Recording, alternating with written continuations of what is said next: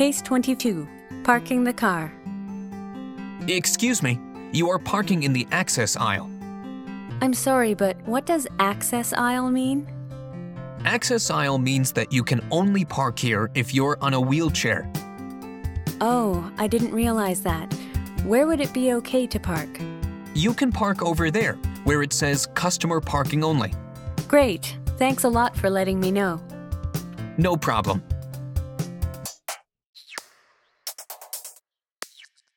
Let's try repeat mode. Case 22 Parking the car.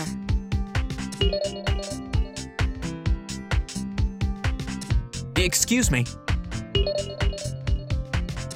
You are parking in the access aisle.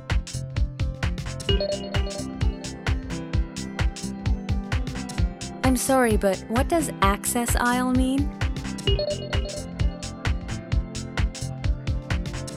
Access aisle means that you can only park here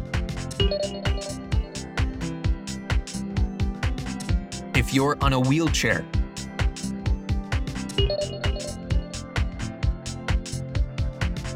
Oh, I didn't realize that.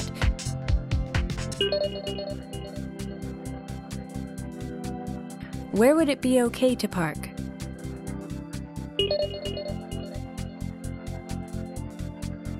You can park over there,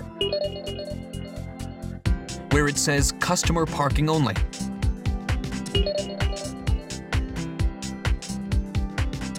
Great. Thanks a lot for letting me know.